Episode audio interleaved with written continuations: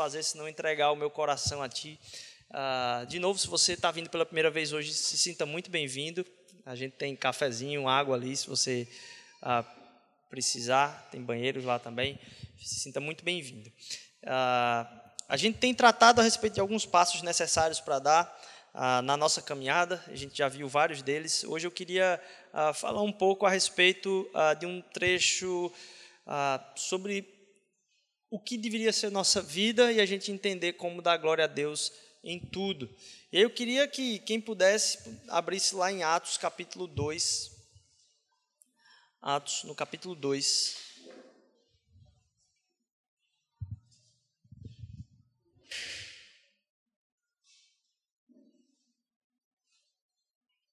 Versículo a partir do 34.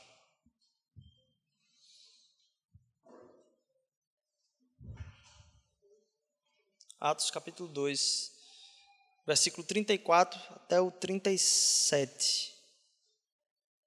Não, até o 36. 34 ao 36, perdão. Ou melhor ainda, obrigado. Está marcado aqui. Atos capítulo 2, do 34 ao 36.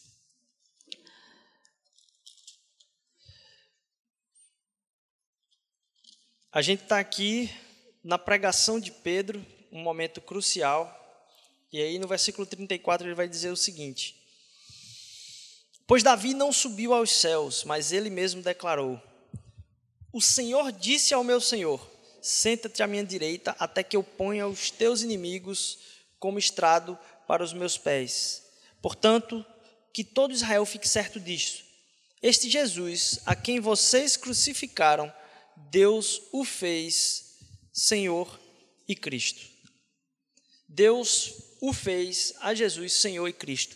Qual é a profundidade dessas palavras para aquele povo? Ali os judeus estavam reunidos na festa de Pentecostes e Pedro se levanta para fazer um, um, meio que um discurso acusatório, quase. Olha, esse que vocês crucificaram é o Senhor e Cristo.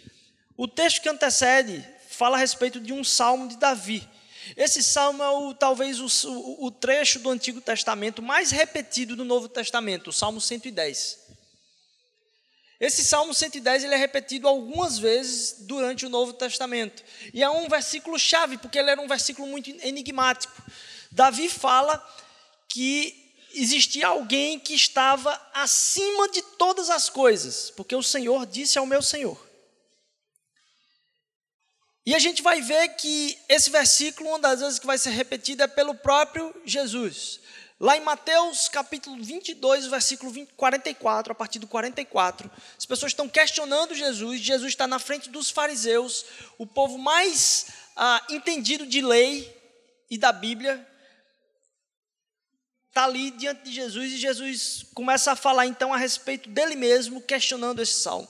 Ele diz o seguinte: ele fala, olha, ah, Aqui eu tenho um dos trechos mais importantes da Bíblia, lá em Mateus 22, versículo 44.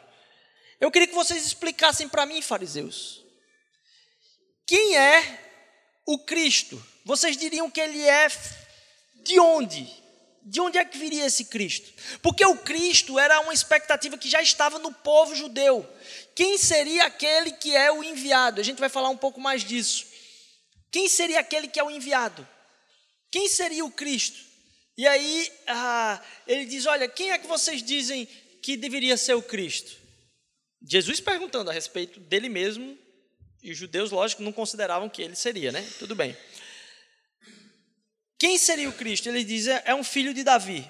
E aí Jesus dá um nó na cabeça deles, quando ele questiona os fariseus, diz: e como é que ele está falando que esse que haveria de vir está tratando com o seu próprio Senhor.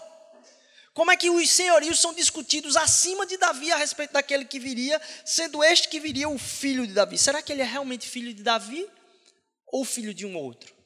E ali, o, o, o texto diz que então, dali em diante, os fariseus pararam de perguntar e questionar ele. Porque ele deu um nó tão grande teológico na cabeça daqueles que se achavam experts da Bíblia, que eles pararam de perguntar ali. Na verdade, o que ah, Pedro está usando aqui, porque Pedro ouviu Jesus falar isso. Pedro está tratando aqui disso, dizendo assim: olha, acima de Davi, porque o Cristo, ele não é, em suma, o filho do Davi. Ele é o filho de Deus.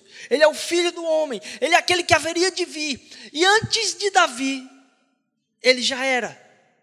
Porque Deus, em Jesus, é primeiro. Ele começou todas as coisas do nada. Antes de todas as coisas existirem, Jesus já era, é o que ele diz. Veja que argumento poderoso. Tem muita gente que gosta de achar que Jesus é mais um dos mestres que passearam no mundo, como sendo uma alma muito caridosa. Se ele era simplesmente uma alma caridosa, ele era uma alma caridosa e tresloucada, porque ele disse: Antes do mundo existir, eu sou. Que tipo de argumento é esse de uma pessoa humilde? Uma pessoa que é bondosa para com os outros, simplesmente? Alguém que dizia assim: Olha, Laurinha, os teus pecados contra Marina estão perdoados. Se a pessoa pisou no meu pé, eu posso dizer para ela: Olha, eu te perdoo. Mas eu não posso, eu não posso tratar do que você fez com outra pessoa. E é isso que Jesus falava. Então ele estava dizendo ali e fazendo declarações muito definidoras de realidade. Porque ele está dizendo, ó, antes de tudo existia eu sou. Na verdade, Deus é o único que criou a partir do nada. Porque todas as coisas que a gente imagina que inventa na vida, ou que de alguma forma, poxa, eu descobri isso, eu fiz isso, eu tenho uma originalidade a partir disso, a gente utilizou-se de algo que já era criado, nem que seja a nossa própria mente. Deus é aquele que cria a partir do nada. Tudo aquilo que eu e você iniciamos é a partir de algo que já existe. Deus é primeiro. Antes de tudo existir, Ele já era. Não só isso, Deus ama primeiro. Antes de você dizer que, ele, que você o ama, Ele o ama primeiro. O movimento é sempre a partir da essência e do caráter de Deus, e tudo que a gente faz vem daí. Não tem como ter glória para a nossa vida, porque tudo que a gente faz depende da própria existência e da cessão de, de direito de existir do próprio Deus, porque foi Ele que nos criou. Deus é primeiro, Deus ama primeiro, Deus vai primeiro. Quando você diz que você está indo a servir a Deus, pode ter certeza. Se você iniciou algo, é porque Ele iniciou algo antes no seu coração. Porque a gente já faz a partir do que Ele é e do que Ele já iniciou. Deus ama primeiro, Deus vai primeiro. O que ele está falando aqui é que antes do reinado de Israel existir, antes do reinado davídico, antes do reinado de Saul, isso aqui já existia.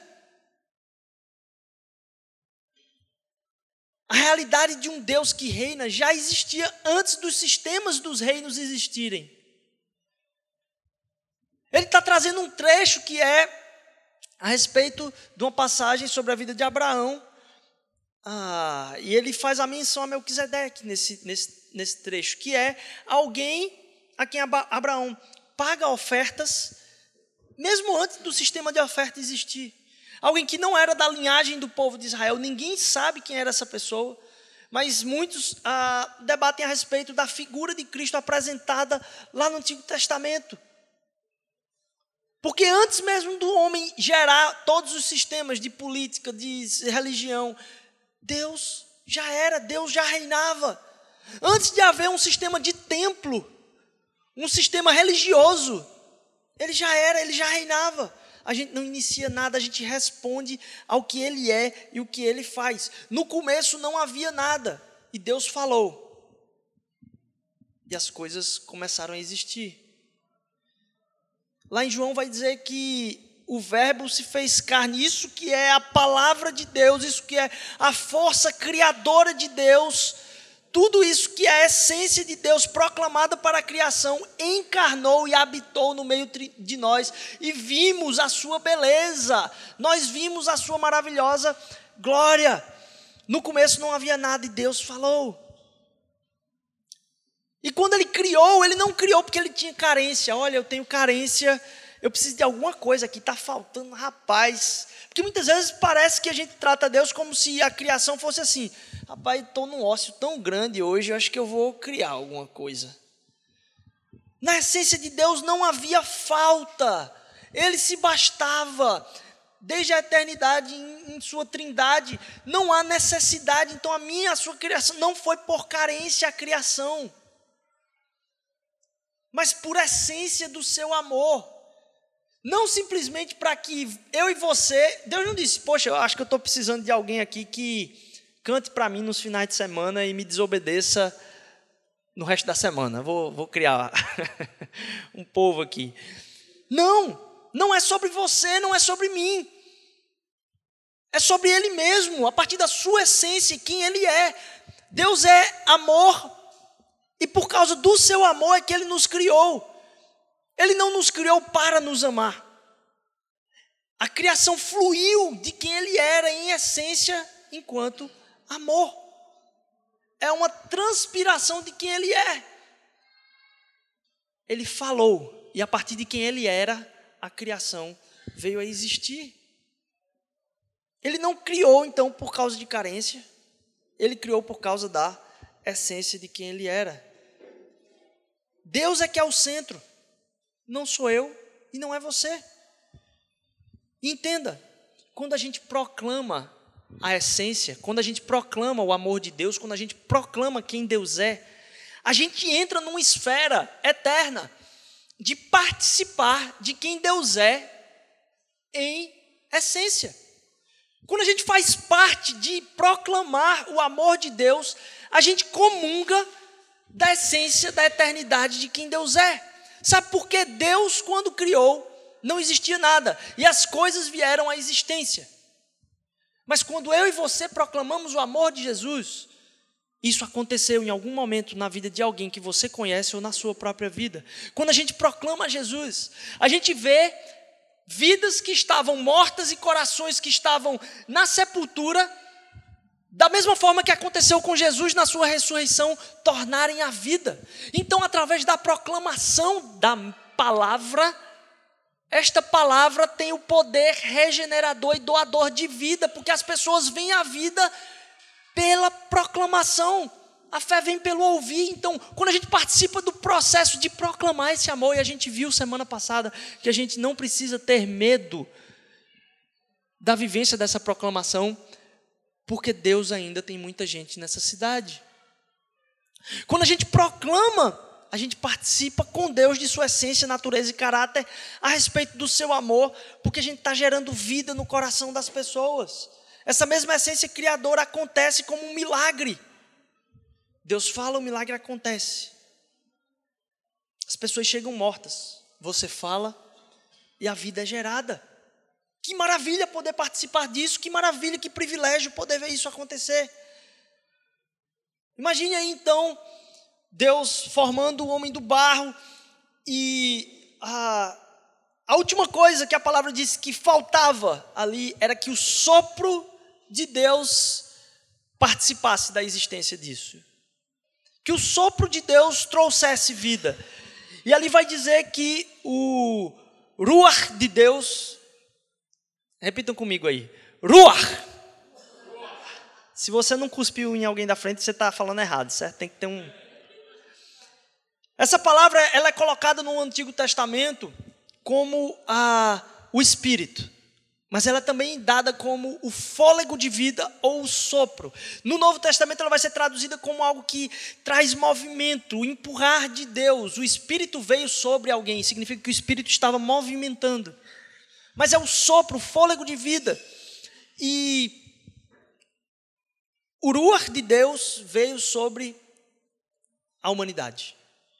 No começo ali, o Ruach de Deus veio sobre a humanidade. Diz que a humanidade abriu os olhos ali. Imagine aí, você ter a, a, a cena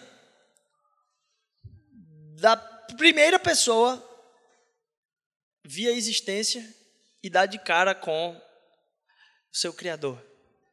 E andar na sua presença, na sua glória. E a gente saber que isso foi perdido. E a gente entender que hoje o mundo está do jeito que está porque a gente não se rende a Deus. O nosso mundo, o nosso contexto, não é transformado num contexto de paz, de relações restauradas, porque a gente não cede a submissão a Ele em muitas coisas. O sopro de vida de Deus pode vir sobre a minha, sobre a sua vida e sobre a vida de qualquer pessoa e fazer ossos secos virem a ter vida, um barro vir a ter vida, quando a gente submete a quem Deus é, porque Ele é primeiro, Ele ama primeiro, Ele envia primeiro, é a partir dele que todas as coisas acontecem. Há um tempo atrás eu fiz uma pergunta, ah, e lá em, em, em a respeito do, do, nosso relacionamento com Deus, a respeito de, do que, que Deus tem para a vida de cada um. E é difícil a gente responder perguntas que têm uma, uma coisa aberta assim. De, poxa, o que é que, o que, é que Deus quer para a sua vida? Você já fez essa pergunta? É algo difícil de se perguntar, porque a resposta pode ser muito ampla e divergente do que a gente pensa. Lá em Colossenses capítulo 1, vai dizer que Jesus Cristo é a essência e a plenitude de toda a criação. Ele é como se fosse o protótipo de tudo que deveria acontecer na minha e na sua vida. Aquilo que ele foi regenerado a partir da ressurreição é o que vai acontecer comigo e com você no fim de todas as coisas. Ele é o princípio. Imagine alguém dizendo: Não, eu, eu fiz um protótipo de uma coisa aqui. Isso aqui ainda vai funcionar, mas todas as coisas vão ser baseadas nesse protótipo. Aquilo que vai acontecer com o mundo todo, a regeneração que todos esperam de um mundo ideal, tem uma proclamação de que ela vai acontecer como uma vitória certa, porque a morte foi vencida, e aquilo ali é o sinal que eu tenho para entender que a esperança deste reino há de vir, eu hei de ver isso. Primeiro eu tenho como ver isso na minha própria vida, porque ele vai colocar o peso de jugo sobre a morte do meu próprio ser e declarar vitória sobre as coisas que vêm destruir a minha própria vida de uma relação espiritual com Deus. Ele vem colocar por terra. E da mesma forma que Jesus fez isso ali na cruz com a morte, ele vem fazer com todo tipo de morte na minha e na sua vida. Quando o salmo vai dizer assim: O Senhor disse ao meu Senhor, é porque Jesus é antes de todos, todas as formas de culto. Antes de todas as liturgias. E entender esse peso de quem Jesus é é algo importante. Por isso, talvez a pergunta seja muito pesada: quem Jesus é para você? Ah, não é resposta de conceito que eu estou falando aqui. Eu estou falando de verdade, assim, do seu coração. Quem Jesus é para você? Essa pergunta é importante. Porque não adianta Jesus ser para o seu esposo, não adianta Jesus ser para a sua esposa, não adianta Jesus ser para o seu namorado, para o seu tio, para a sua prima, para a sua denominação, para a sua religião, por onde, por onde você foi criado. Eu quero saber quem Jesus é para você. Quem Jesus é para você? Essa pergunta foi feita ah, em, em, em, ali onde onde a gente falou a respeito do, do que Jesus estava falando em Mateus 22, e a gente vai chegar nesse texto. Jesus chega num lugar chamado Cesareia de Filipe. E esse lugar, se Jerusalém era tido como sendo, poxa, o lugar santo, a Cesareia de Filipe é como se fosse Sin City, é como se fosse o lugar, o Las Vegas da época. É o lugar do pecado, é o lugar do de onde tudo que acontece de profanação está acontecendo. E ali em Cesaré de Filipe, às beiras da porta do inferno, Jesus chega no caminho para Cesaré de Filipe e pergunta: Quem é que vocês dizem que eu sou? A gente abre lá em Mateus, então, 22, a partir do versículo 44. Mateus 22, a partir do versículo 44. Um trecho muito rápido.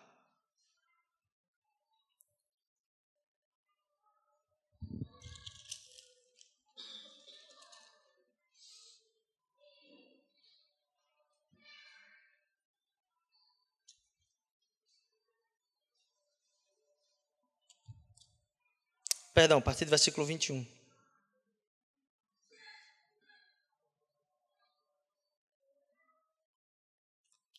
Estando então os fariseus reunidos, Jesus lhe perguntou: O que vocês pensam a respeito do Cristo? De quem ele é o filho?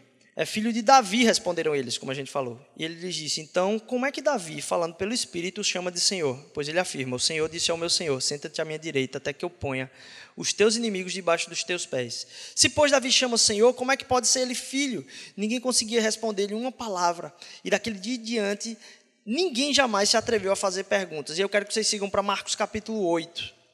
Marcos capítulo 8. Partir do versículo 27. 27, 28 e 29. Marcos 8, 27, 28 e 29. Jesus e os seus discípulos dirigiam-se para os povoados da proximidade de Cesareia de Filipe. No caminho, ele lhes perguntou: Quem o povo diz que eu sou? Eles responderam: Alguns dizem que é João Batista, outros Elias, e ainda outros um dos profetas. E vocês? perguntou ele: Quem vocês dizem que eu sou? Pedro respondeu: Tu és o Cristo. Jesus os advertiu que não falassem com ninguém a seu respeito. Em alguns outros trechos dessa repetição de texto aqui, ele vai dizer que a Pedro falou uma coisa que foi revelada pelo Espírito. Mas antes é bom entender que é lógico que de todo mundo que vai responder, provavelmente Pedro é o que vai responder primeiro. Pedro era sempre o que falava primeiro. O que dava na telha, Pedro falava. E, eventualmente, se você fala muito, em algum momento da sua vida você vai acertar. Foi o que aconteceu com Pedro aqui. Ele disse: Pedro, olha, não foi carne nem sangue que te disse isso. Obrigado, Davi. Valeu demais. É, não foi carne nem sangue que te disse isso, mas foi o Espírito que revelou. E é bom entender que quando Pedro diz tu és o Cristo, ele não está falando tu és Rodrigo o Freitas. Cristo não era o sobrenome, Cristo era o título e o peso daquele que viria para impor e dizer: o reino de Deus está aqui. Aquele que carregava consigo todo o peso do reino de Deus. O reino dos céus veio habitar no meio do povo. Então, falar que alguém era o Cristo tinha uma implicação eterna. E Pedro diz: Tu és o Cristo. E por, por, por sorte ali, por um momento aleatório, Pedro acaba acertando. Na verdade, foi o Espírito que revelou a Pedro: Tu és o Cristo, filho do Deus vivo. Jesus então diz a Pedro que isso não veio da carne. Mas é óbvio que não veio da carne, porque Pedro não era uma pessoa inteligente, né? Você não tinha, não tem como ter sido da sua cabeça, Pedro, isso que aconteceu. Porque Pedro, se você perceber no texto, inclusive ele vai do papa ao capeta. Pedro vai daquele que. E aí eu vou explicar um pouco essa do Papa, certo? Pedro vai do Papa ao capeta. Pedro vai daquele que diz assim: olha, uh, aquela frase, né, inclusive, tu és Pedro, e sobre esta pedra eu edificarei a minha igreja. O que Jesus está falando aqui não é a respeito da vida de Pedro. Quando Pedro responde, tu és o Cristo, filho de Deus vivo, é sobre esta afirmação que a igreja vai ser fundada. A fundação, o fundamento da igreja está sobre esta afirmação: que Jesus é aquele que veio para redimir toda a história. Não é para dizer, Pedro, tu serás aquele sobre o qual toda a igreja vai. Não, Jesus está falando a respeito da frase. Esta proclamação carrega em si uma verdade a respeito de toda a humanidade. E diz: ó, a igreja vai estar tá em cima disso aqui, que Jesus é o Cristo, Filho de Deus vivo. E aí, as portas do inferno não poderão prevalecer contra a igreja de Jesus, porque Jesus é o Cristo, Filho de Deus vivo. Pedro sai então, e aí eu brinco, de, de, dessa afirmação a respeito do Cristo, para daqui a pouco chamar Jesus, vem cá, vem cá. Daqui a pouco, mais à frente no texto, ele diz: Ó oh, Jesus, chega aqui. Deixa eu te dar uma, um conselho aqui, deixa eu te dar uma dica. Ó, oh, não vai para lá não, vai ser, não, não, não, cumpre tua missão não, porque tu, tu vai sofrer, rapaz, se tu cumprir, vê? E aí Jesus fala logo em seguida, na mesma página, para trás de mim, Satanás. Vai de ré. Eu não sei você, mas você ouvir da boca do próprio Jesus para trás de mim, Satanás, vai para vai longe, significa que você não está compreendendo muito bem a vontade de Deus naquele momento, pelo menos. Imagine. E a realidade é que aquilo que é o fundamento de toda a história está na redenção de Cristo Jesus na cruz por toda a humanidade. E a igreja de Jesus está sobre essa declaração. A igreja vai prevalecer. Eu estou falando isso porque o que a gente está fazendo aqui não é porque a gente está iniciando algo novo. Não. A gente está respondendo a algo que Deus tem falado aos nossos corações, porque Ele é que vai edificar a sua igreja. E aí, tomar parte no que Ele está fazendo é o maior privilégio que a gente pode ter. Continuar algo que não tem como ser tirado da história. Porque nada pode prevalecer contra isso. Fazer parte de edificar a igreja de Jesus é fantástico. Quem edifica é o próprio Jesus, não é a gente. É isso que Deus está falando. Olha, vocês vão trabalhar, mas quem edifica a igreja é Jesus. Então o que ele está dizendo é: vão lá, façam discípulos, preguem o evangelho. E aí, para e observa eu trabalhar. Porque quem está edificando essa igreja é Jesus. A gente não tem esse poder. Jesus Cristo é todo poderoso para fazer essa obra. E ele diz que não tem como isso não prevalecer na história. Lá em Cesareia de Filipe, então na beira do inferno aí, nas portas do inferno, quando Pedro chama para para dar esse conselho, ele não entendeu que aquilo que Jesus tinha para cumprir, ele vai fazer. Ele vai fazer. Por mais que isso tenha custo, ele vai fazer. E a gente vai ver a obra dele ser executada por ele. E a gente ser mero instrumento disso no processo.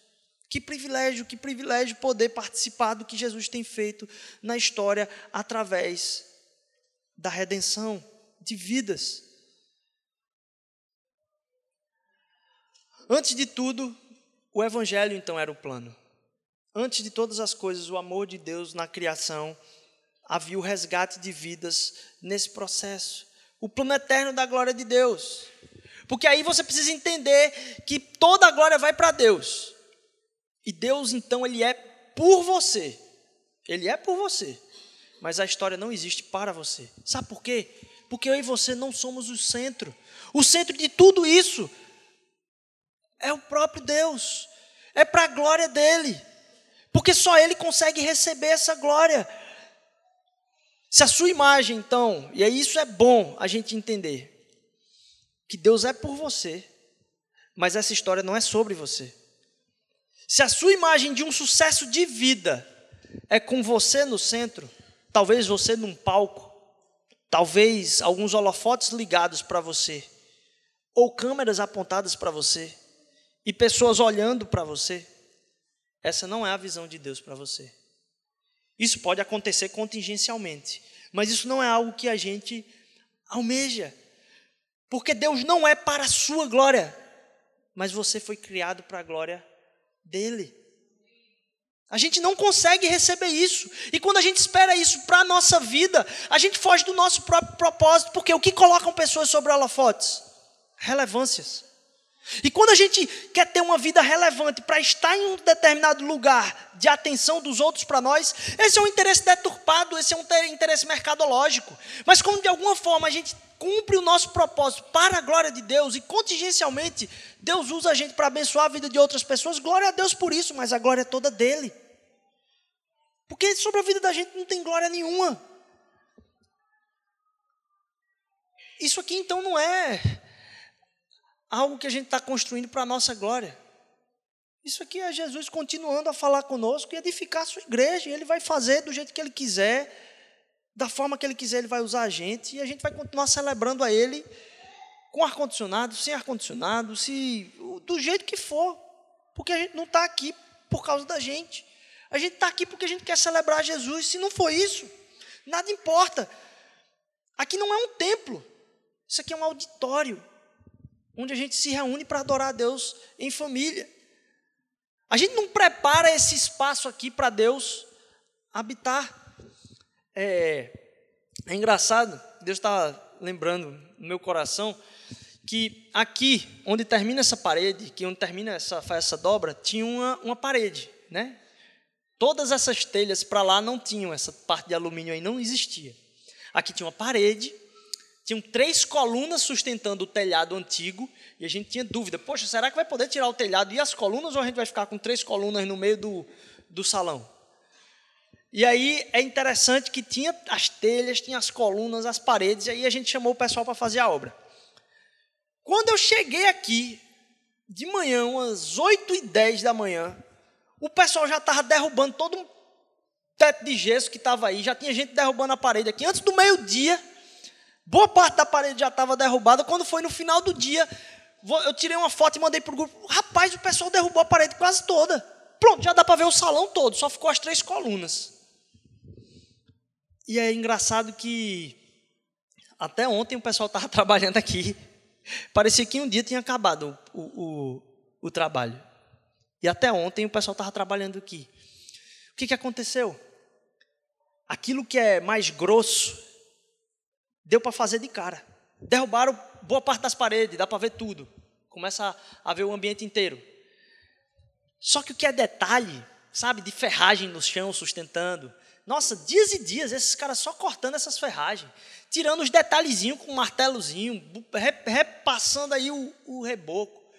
De cara dá para fazer aquilo que é mais grosso, mas aquilo que é detalhe leva muito tempo. E parece que é o que acontece com a vida da gente, né? De cara Deus tira as escamas dos nossos olhos e faz a gente ver a grandeza e a majestade dele. De cara muita coisa diz, nossa, tu deve ser entronizado, Senhor. Mas aquelas coisinhas, aqueles ganchozinhos que tem na nossa história lá, que precisam ser redimidos, coisas pequenas, mas que causam um, uma dificuldade grande dentro de toda a nossa história, isso leva tempo.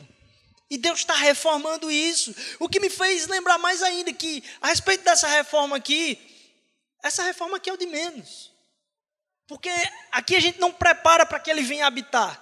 Deus habita no universo inteiro, não tem um lugar onde não haja a presença de Deus, mas especialmente ele se revela dentro de mim e de você.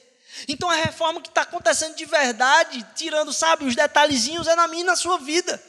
Talvez em algum momento, uma coisa muito grande, ele diz, poxa, eu roubava, descaradamente.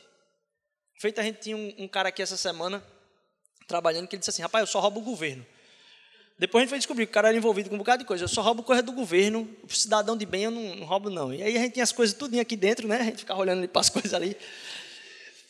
E o cara ah, trabalhava, tra, trabalha aqui, ele ainda, ainda volta aqui. É, um menino novo, cara. Conhecido nos seus bairros como Noia. E o cara chegou aqui marrento. Ah, para tirar as coisas aqui de, de, de metralha. E todos os outros caras tiravam onda com ele, porque ele tinha uns rolos para resolver lá na, no meio da favela, lá, para resolver as contas lá, para poder não, não perder a cabeça aí. E ah, talvez no momento imediato você vê alguém assim, mudar simplesmente um detalhe da sua vida é como derrubar uma parede. Mas quantas coisas de restauração Deus quer fazer na minha e na sua vida, porque tem muita coisa a ser trabalhada. E o engraçado é como a presença de Deus e frases ah, simples podem transformar muita coisa na vida das pessoas. Esse menino já tinha terminado o trabalho. E aí ele veio tirar onda comigo, dizendo, ah, tirar algum tipo de onda, e os outros meninos disseram, rapaz, não brinca aí não que o homem é de Deus. E aí eu a gente tava, entregou para ele um negócio que a gente ia descartar, que ele ia vender as peças tudinho para quitar a dívida dele. E o cara disse, rapaz, não faça isso não, pastor, só vai destruir a vida dele.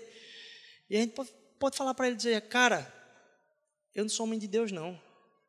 Quem é homem de Deus é você. Você só não sabe e não se tomou consciência disso. Deus tem um propósito na sua vida. Deus quer trabalhar na sua vida, Ele lhe ama muito. E aí, depois dele ter vendido as coisas lá, engraçado que foi ontem, acho que ontem de manhã ele passou por aqui. E os meninos viram quando ele estava aqui, até se assustaram do jeito que ele chegou. Mas chegou aqui, e daqui a pouco ele veio, pastor, queria contar para o senhor uma coisa, aí me chamou ali no canto e disse: Olha, uma irmã veio falar que Deus falou com ela e que é, eu ia receber um emprego. E aí, engraçado é que eu não imaginava isso, mas antes dele ir embora, a gente ainda conseguiu ter um tempo de oração junto ali, orando pela vida dele. Alguém que tem um. E ele já tinha terminado o emprego, não fazia sentido ele estar aqui. Mas é que as pessoas carecem de perceber e ver gente que inspire e simplesmente fale coisas simples. Que eu não passei, eu não preguei para o cara. Eu não falei nada.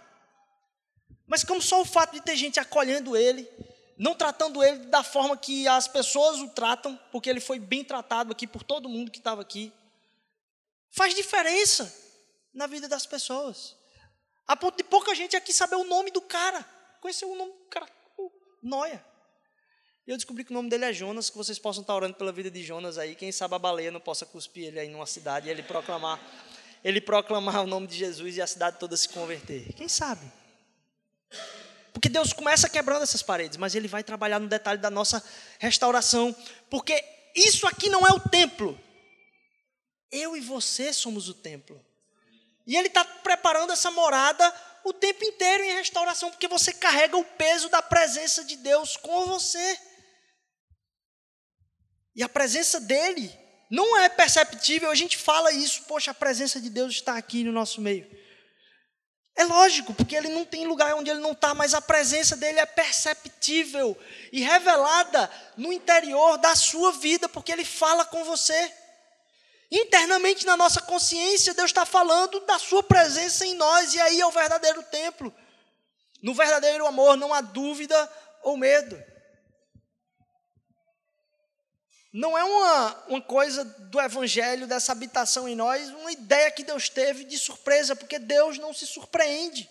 Deus não estava a dizer, poxa, vou criar algo novo aqui que eu não tinha. Eita, nunca tinha pensado nisso, né? Vou fazer isso agora. Não! A habitação dele em você, primeiro, é que é o templo. Mas se em Deus não há dúvida e não há surpresa, eu queria que você entendesse: não tem como você surpreender Deus. Em Jesus Cristo não tem como eu e você surpreendermos Deus. Você sabe o LX, ou esse mercado livre que você vende as coisas? Quando eu vou vender alguma coisa lá, eu, eu, eu tenho muito medo que eu venda a coisa boazinha, mas acontece, né? Uma semana depois o negócio dá pau e a pessoa vem atrás de você. Para... Eu disse, poxa, quando eu vendi não estava assim. Bem, não tenho culpa, mas eu fico com o coração doendo de saber isso. Mas, quando eu vou comprar alguma coisa, eu fico muito preocupado de como é que está a coisa, está tudo direito. É muito difícil ter isso. Lá nos Estados Unidos tem um site de carro, que acho que é Carfax, que quando um cara vai comprar um carro usado, você bota lá a, a, ou a placa do carro, alguma coisa, ele, ele sai tudo, quantas revisões foram feitas, quando o óleo foi trocado, porque tudo é jogado na internet. Então você sabe como o carro está bem mesmo assim. Porque comprar um carro usado é muito cheio de complicação, né? Você sem saber o, a procedência é muito difícil. Sei que parece que começou até aqui algo similar aqui no Brasil. Mas é muito difícil quando você não sabe como o, carro está ou como o objeto está, você ir lá e pagar o preço. Ou você comprar uma coisa de muito valor num LX aí da vida complicado. O fato é, não tem como a gente surpreender a Deus em Jesus. Porque ele sabia de todas as podreiras. Assim. Ele sabia do pior que existe em nós. Ele sabia que o carro não tinha trocado óleo, que o pneu estava careca, que estava vazando um bocado de coisa, que o ar-condicionado não estava funcionando, que a janela não subia, que tinha um bocado de treco quebrado, a espuma estava para fora, a embreagem estava troncha. E mesmo assim, ele foi lá e pagou o preço por quem eu e você somos. Portanto, não tem como você surpreender Deus em Jesus. Porque em Jesus, Deus declara que ele pagou o preço por sua vida. Não tem como você de decepcionar ou desapontar Deus, porque em Deus não tem elemento de surpresa. Não tem como Cristo dizer, eita, isso aqui não estava no contrato. Porque ele sabia de toda a podreira e mesmo assim resolveu pagar o preço e mais, pagar o preço cheio. Ele pagar pela perfeição, sabendo da nossa condição. A Bíblia diz que ele imputou a justiça de Cristo sobre nós. Então agora o olho que Deus tem para a nossa vida é como se ele olhasse para a vida de Cristo. Ele é a propiciação pelos nossos pecados. Talvez a gente pense que podemos desapontar Deus por crescer em casas onde a gente desapontou os nossos pais, e nossos pais foram muito claros conosco que a gente desapontou eles. Ou talvez, se você tem filho, de você ter o um medo de como você está desapontando o seu filho, ou de no futuro você desapontar seu filho. Você, nessa relação com Deus como pai, imagina que você pode desapontar Deus, mas o preço foi pago cheio, sabendo de toda a sua condição e da condição do seu coração, de todas as suas mazelas históricas, presentes e futuras o preço foi pago. E aí a gente começa a entender então que saber dessa verdade transforma o nosso ser. Porque o evangelho não é a porta de entrada. Porque muitos de nós foram, fomos criados, assim, fomos criados entendendo que, poxa, você conhece a Jesus e aí, beleza, Jesus me alcançou, Jesus me resgatou. E agora eu tenho que exercer aqui minha santidade, né? Vamos trabalhar aqui pela minha santidade, como se fosse um trabalho que é meu. E aí o evangelho se torna simplesmente a porta de entrada para a relação com Deus. E eu vou aprendendo mais sobre coisas profundas da lei de Deus, aprendendo sobre os mandamentos dele. E aí com o tempo, o que eu vou me esquecendo é da cruz como se tivesse uma coisa dissociada da minha caminhada em profundidade com Deus fosse algo diferente do que é o convite inicial do Evangelho. E a gente começa a, a entender que o Evangelho, como a gente trata o Evangelho como se fosse o jardim de infância da relação com Deus, quando não é. Toda relação com Deus é o Evangelho. Quando a gente começa a entender o Evangelho, e que o Evangelho é toda a relação com Deus, e que para Ele é toda a glória, a gente percebe duas coisas. Primeiro, a gente percebe aquilo que está lá em Atos 2,34, quando a gente leu. Que ele é Senhor e o Cristo. Primeiro a gente começa a entender o senhorio de Deus sobre todas as coisas da nossa vida e começa a entregar mais a Deus. E a gente se empenha em conhecendo a Deus, dá cada vez mais senhorio a Ele na nossa vida. Essa é uma das coisas que acontece. Mas a outra coisa que acontece é que a gente começa a entender na caminhada com Jesus tem um entendimento, primeiro, de quem Ele é e do senhorio dele sobre a nossa vida, mas a gente também começa a entender o quão depravado nós somos, o quão distantes da glória dele nós somos, e quanto a gente carece da graça dele sobre a nossa vida. E a gente começa a ter duas caminhadas aqui, então, com o Evangelho durante a vida toda, a respeito de como eu posso entregar mais minha vida para Deus e como eu preciso da graça de Deus, porque eu começo a me perceber como falho cada vez mais.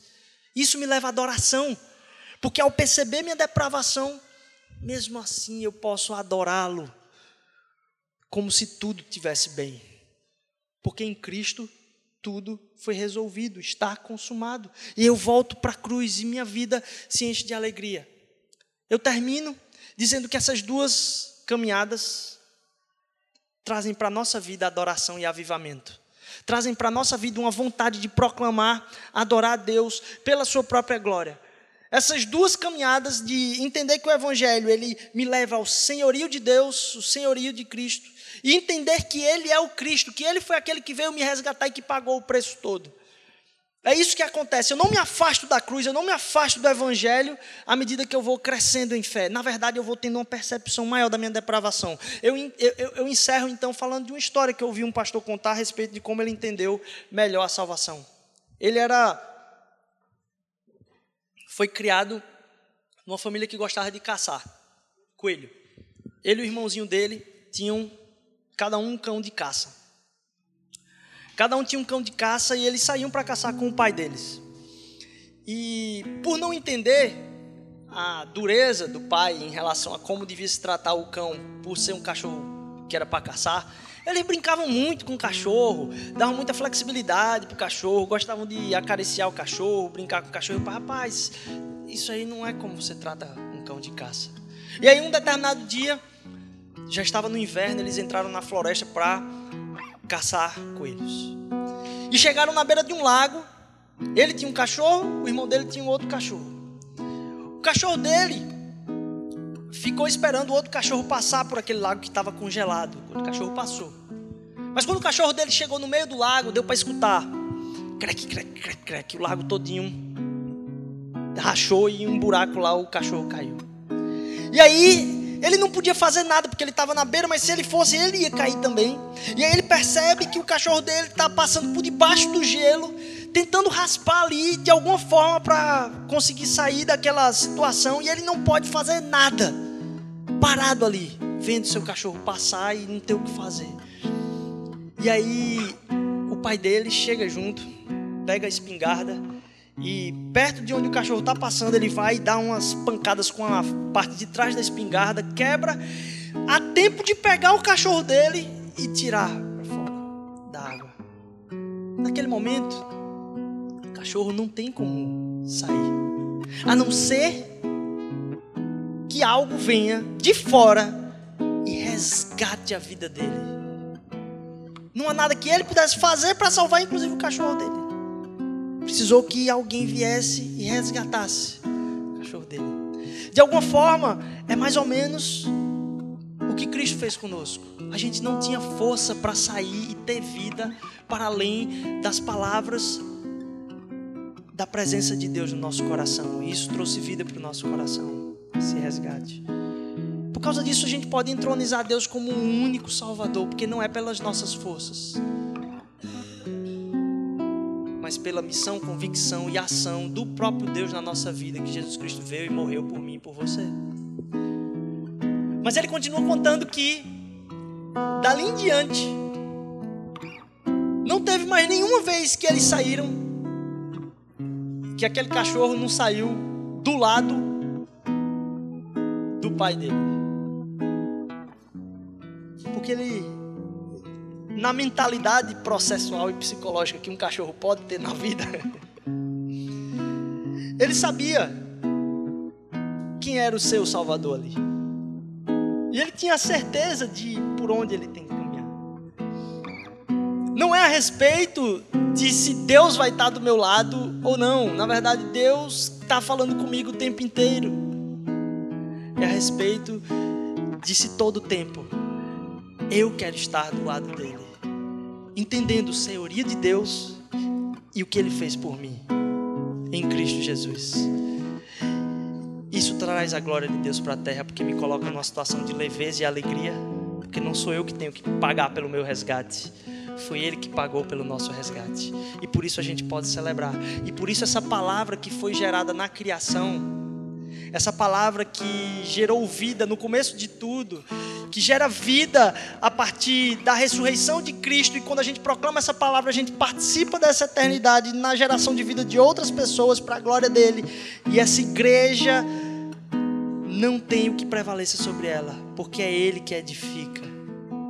Essa mesma palavra está edificando coisas no meu e no seu coração para a glória dele. A gente pode ser parte disso. Isso que a gente está fazendo aqui é para a glória dele, porque a ele toda honra e glória eternamente. Isso vai ser cantado pela eternidade. Aquilo que aconteceu no ventre de Maria,